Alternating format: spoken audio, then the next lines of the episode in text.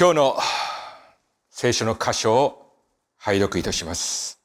マタイの6章の19から21節あなた方は自分のために虫が食い、錆がつき、また盗人らが押し入って盗み出すような地上に宝を蓄えてはならない。むしろ自分のため虫も食わず、錆もつかず、また盗人らが押し入って盗み出すこともない天に宝を蓄えなさい。あなたの宝のあるところには心もあるからである。イエス様は言われました。あなた方は地上に宝を蓄えるな。地上とは何でしょうか？地上とは私たちが今生きているこの場所です。かつて呼ぶという人がいました。彼はその地上で自分に起き、これから起きるであろう二つの出来事についてこう書きました。呼ぶ記一章の二十節私は裸で母の体を出た。また、裸で賢に帰ろう。主が与え、主が取られたのだ。主の皆は本部べきかな。呼ぶは誰が自分をこの地上に送り出し、誰が自分をこの地上から取り去るのかを知っていました。私たち夫婦がアメリカに来たのは1998年です。二つのスーツケースとともにこの国にやってきました。当初、エンシニタスの2ベッドのアパートに住みました。部屋には何もなく、食器棚食器棚もクローゼットもガラガラでした。そこで長男と長女が与えられ、生活に必要なものが少しずつ加えられていきました。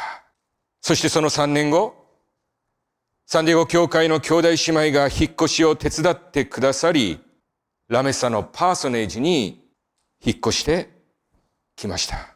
朝も夜の中、ここにも今いますけども、カートさんが大きなトラックを運転してきてくれたことを今でも覚えてます。Thank you, カート。スーツケース二つでしたら普通車でも運べたことでしょう。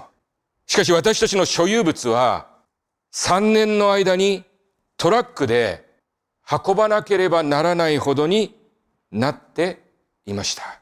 言うまでもなく、現在の私たちは当時の何倍ものものに取り囲まれています。私たちはこのことをこのように理解しています。私たちが所有しているものは車からスプーン一本に至るまで全て神様が与えてくださったものである。それは物に限らず、私たちの伴侶もそうですし、私たちの子供たちもそうです。これらは全て主が与えてくださったものなんです。そして主が与えてくださったものの中で、最も尊いものは私たちの命です。そう。その命も神様が私たちにくださいました。現在アメリカに来て25年が経ちました。その間に多くの方たちを天国に送りました。彼らは自分が蓄えたものを後に残していきました。私たちがこの地上で蓄えているものの特徴は何なんでしょうかそのことについてイスラエル三代目の王ソロモンはこう書き残しています。伝道の書5章10から12。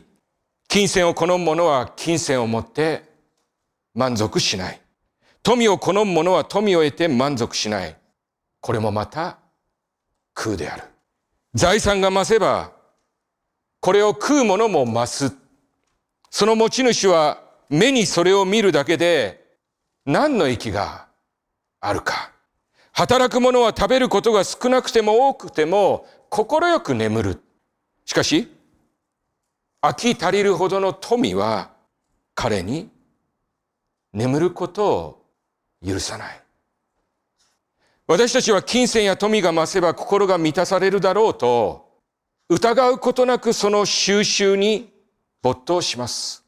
しかし結局のところ、私たちが心を注ぐ金銭や富によって、私たちは満たされないとソロモンはここにはっきりと書いています。史上最も豊かであったを、ソロモンの体験に基づいた言葉ですから、この言葉には説得力があります。しかも、その富が増えれば増えるほど苦労は大きくなり、それは彼から睡眠を奪ったというのです。さらに彼はその先について言及しています。伝道の書の2章21節今ここに人があって、知恵と知識と才能を持って労しても、これがために労しない人に全てを残して、その所有とさせなければならない。これもまた空であって、大いに悪い。私たちは、地上で蓄えたものを天国に持っていくことはできないし、人生をかけて蓄えたものが誰の手に渡るのかもわかりません。自分とは全く無関係な人がそれをすべて持っていってしまうということもあるのです。時に人は体を壊すほど働き、財を蓄えます。しかし、そのことゆえに心と体を壊し、最後にその蓄えた財をすべて自分の医療費に当てることがあります。私たちは無駄遣いしないように、5ドルのクーポンを大切に使うような生活をします。しかし、その晩年、自分の老後のケアのために毎月5000ドルもの財産が流れ出ていくという現実は、決して珍しい話ではありません。その時に私たちは思います。私は何のために働き、蓄えてきたのだろうかと。さらにソロモンは、天国に旅立つ時についてこう書き残しました。伝道の書5章15から16。彼は母の体から出てきたように、すなわち、裸で出てきたように帰っていく。彼はそのロークに得た、よって得た何者をもその手に携えいくことはできない。人は全くその来たようにまた去っていかなければならない。これもまた悲しむべき悪である。風のために労する者に何の息があるか。せっかく地上で蓄えたものなんですから、全部天国に持参できればいいのですが、私たちはマグカップ一つすらあちらに持っていくことはできないのです。人それぞれの人生があり、それぞれの終わりがあります。一人一人の人生は神の前に尊いと思います。私たちは生きている間にいろいろなものを身の回りに置きます。ある人たちは何も残さずに主のもとに行きます。ある人たちは多くのものを残して主のもとに行きます。そのような場面に立ち会い、気がつかされることがあります。当初、家族に多くのものを残していくというのは、ありがたく、感謝なことだと私は思っていました。しかし実際は必ずしもそうではないんだということ、そうではないこともあるということを知りました。残された者たちが個人の残していった山ほどのものを前に、どうしたらいいのかと途方にくれることがあるということを知りました。財産分与によって骨肉の争いをするという状況も私たちは知っています。これらのことを踏まえて、もう一度今日のイエス様の言葉に耳を傾けるのなら、それはまさしく私たちの新しい生き方として心に響いてきます。そう。それはとっておきの投資の話なのです。また6章の19から21。あなた方は自分のために虫が食い錆がつきまた盗人らが押し入って盗み出すような地上に宝を蓄えてはならない。むしろ自分のために虫も食わず錆もつかず、また盗人らが押し入って盗み出すこともない天に宝を蓄えなさい。あなたの宝のあるところには、あなたの心もあるからである。イエス様は地上の宝について言われます。そこは虫が食い、錆びつく場所だ。また盗人が来て盗み出してしまうような場所だ。当時人の富の象徴はその人が何を着ているかということでした。金持ちは高価な着物に財産を使いました。時に彼らは金の糸を織り交ぜたウールで着物を作りました。しかしそれらの着物は虫に食われました。いくら金持ちといえども虫の侵入は防げません。また貴金属を持っていた人としてもやがてそれは錆びついてしまうものです。多民族が攻め込んできたのなら、蓄えたものは根こそぎ奪われます。すなわち、これらのものは儚い。いつか悪してしまうものであり、私たちがいつまでも所有できるものではないのだということをイエス様ははっきりとここで言われたのです。あのパウロはかつて言いました。第一コリント13の13。信仰と希望と愛。この三つはいつまでも残る。その中で最も大いなるものは愛である。信仰と希望と愛はいつまでも残る。すなわち私たちがこの地上で信仰を持って、希望を持って、愛を持ってなすすべてのことは天に蓄えられ、それはいつまでも残るということです。もし天国に通帳があるとしますのなら、その通帳はどんな細かなことまで記帳されているのでしょうか。イエス様はそのことを明確にしました。また10章の42節私の弟子であるという名のゆえに、この小さいものの一人に冷たい水一杯でも飲ませてくれるものは、よく言っておくが、決してその報いから漏れることはない。一杯の水を誰かに与えるという小さな小さな愛の行為ですら、神様はそれを覚え、私たちの宝として天に積んでくださるんです。イエス様はかつてタラントの例えを話しました。また25章14から15。また天国は、ある人が旅に出るとき、そのしもべ止めを呼んで自分の財産を預けるようなものである。すなわち、それぞれの能力に応じて、ある者には5タラント、ある者には2タラント、ある者には1タラントを与えて旅に出た。こうして始まるこの例え話は、2タラントを託された者がそれで2タラントを設け、主人から良き忠実なしもべよと喜ばれ、さらに多くのものを託されます。同じようにごタラントを託されたものをそれでごタラントを設け、主人から良き忠実なしもべよと喜ばれ、さらに多くのものを託されます。しかし、一タラントを託されたものは、それに手をつけず、それを用いることなく土の中に埋めたために、悪い怠惰なしもべよと叱責を受けます。さらに、その一タラントは取り上げられ、十タラントを持っているしもべに与えられるというのです。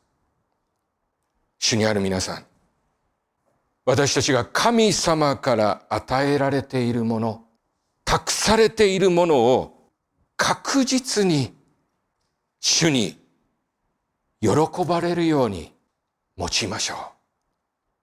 私たちが信仰と希望と愛を持って、それを神様のために用いるのなら、それは天に宝として蓄えられます。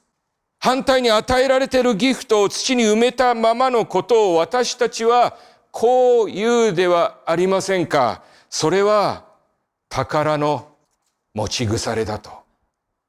冷蔵庫の中にある食材を私たちは腐らせないように、無駄にならないように工夫して用いますでしょう。食材がそうであるなら、私たちが神様から与えられているものも工夫して主のために使い切るべきではないでしょうか。与えられている宝を腐らせてしまうのなら、それはなんとなんともったいないことでしょうか。自分の宝を天に蓄えるというのは、自分が神様から与えられているものを賢く、心よく、喜んで自発的に神のために用いるということです。そこには献金やドネーションというようなものもありますでしょう。献金に関して言いますのなら、先に申し上げたように、私たちが現在所持しているすべてのもの私たちの家族、私たちの命はすべて神様のものです。ですから、その一部を神様にお返しするということは全く道理にかなったことです。さらに、こんな天への投資ということも考えられます。私はこのスピリットを母から学びました。私は小学生の頃、母は日本の小さな教会に仕えていました。その時、私のこの前歯の並びはよくありませんでした。それを見て取った母は、私の歯を矯正しようとしました。今日アメリカでは歯の矯正は普通になされていますが、それに比べると日本のそれはかなり遅れています。しかも、私が矯正をしたのは今から45年前で、当時では珍しいことであり、その費用も相当にかかったと思います。そのために彼女は生活を切り詰めて節約したと想像します。当時の強制はナイトガイドのようなものを一晩口に入れておくというようなもので、私はそれをつけて眠るのを嫌がりました。それでも、しぶしぶつけて床につきますが、朝起きるとそれは私の口の中になく、飼っていた犬がどこかに持って行ってしまったということがよくありました。で、結局そんなことの繰り返しで、私の母、歯は強制されずに、今も私の歯並びはよくありません。このことにおいて、私は母に申し訳なく思っています。その中、一度だけ、なぜ母が私の歯を矯正しようとしたかと話してくれたことを私は今でも忘れることができません。もしあなたが将来人の前に立ち大切な神様の御用をするのなら歯を整えておかなければならないでしょう。長男長女がまだ幼い時、この母はアメリカにやってきてあるまとまった現金を私とミカに手渡してくれたことがありました。彼女は言いました。これでピアノを買いなさい。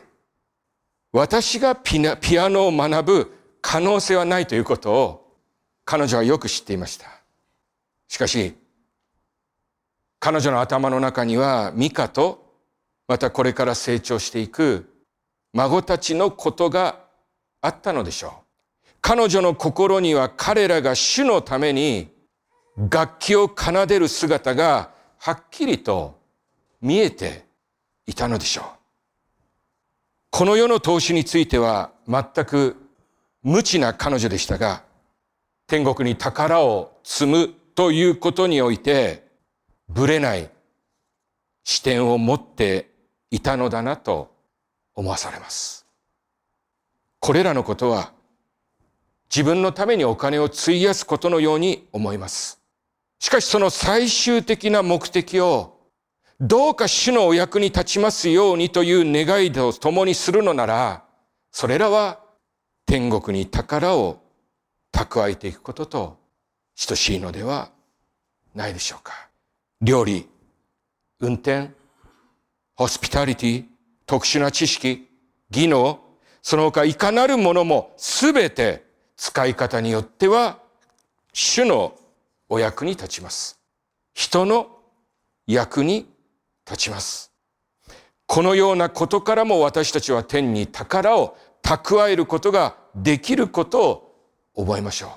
そして不思議なことは主のためにこれらのものを用いていこうとするのなら神様はますますそこに祝福を注いでくださいます。主にある皆さん、主は実に気前のいいお方なのです。今年の年末のイクイッパーカンファレンスは、ここから40分ほどで行けるパインバレーで持たれます。先週もユースのファンドレイズがありました。今年は一泊増えて5泊なのですが昨年より値上がりしまして一人500ドルかかります。若いということだけで彼らには私たちにはない未来と可能性があります。しかし彼らには今ないものがあります。それは財力です。500ドルは若者には大金です。決して失われることのない天に確実に残る価値ある投資をしてくださる方はいないでしょうかもう一度申し上げます。私たちはこの指輪一つ天国に携えていくことはできません。私たちが大切に残したものが誰の手に渡るのか、それがどのように使われるのか、私たちにはわかりません。しかし、私たちが天国に行くとき、そこには、この地上で主のために捧げたものはすべて一つも漏れることなく宝としてあちらに蓄えられているのです。この地上での生活は瞬きをするようなもの。しかしあちらは永遠の世界です。私たちが天国に行くときに、私たちの後に U ホールはついてきません。主にある皆さん、私たちがあちらに行くとき、私たちはそこにどんな光景を見るのでしょうか。お祈りしましょう。Let's pray. 天の父様、あなたは私たちにこの地上での生涯を生きるように命をお与えくださいました。Heavenly Father, you give us a life to live here on earth. そして私たちの愛する伴侶や家族、友人を私たちにお与えくださいました。And you have given us loving companions, family, and friends. 私たちに必要、日ごとに必要なものもあなたは私たちにお与えくださっています。You have also given us what we need day by day. そしてさらに私たちが人生を楽しむために必要なものをも私たちにあなたはお与えくださってます。And you have also given us what we need to enjoy life. これらすべてのものを感謝いたします。Thank you for all these things. ヨブが言いましたように、私たちは裸で生まれ、また何も持たずにあなたのもとに帰るということを私たちは認めます。We acknowledge, as Job said, that we are born naked and we return to you with nothing. またソロモンが語っているように、この地上で私たちが蓄えるものの限界を私たちは知っています。We also know, as Solomon tells us, the limit of what we can store on this earth. これらはすべて紛れもない事実であります。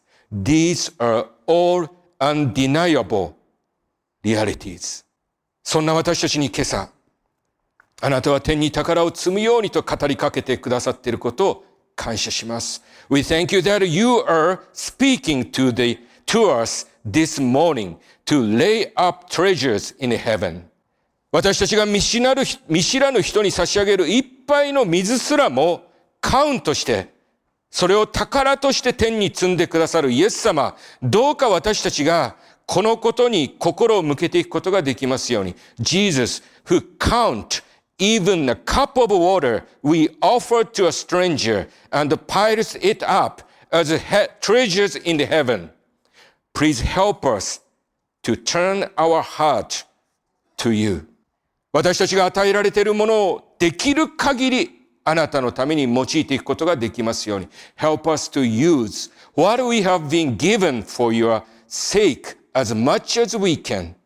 願わくば、あなたがくださっているものに手をつけず、それを無駄にして、この地上を去ることがないように。私たちがそれ、私たちにそれを用いるための知恵を日ごとにお与えください。Please give us wisdom so that we will not leave this earth without using what you have given us and making it go to waste.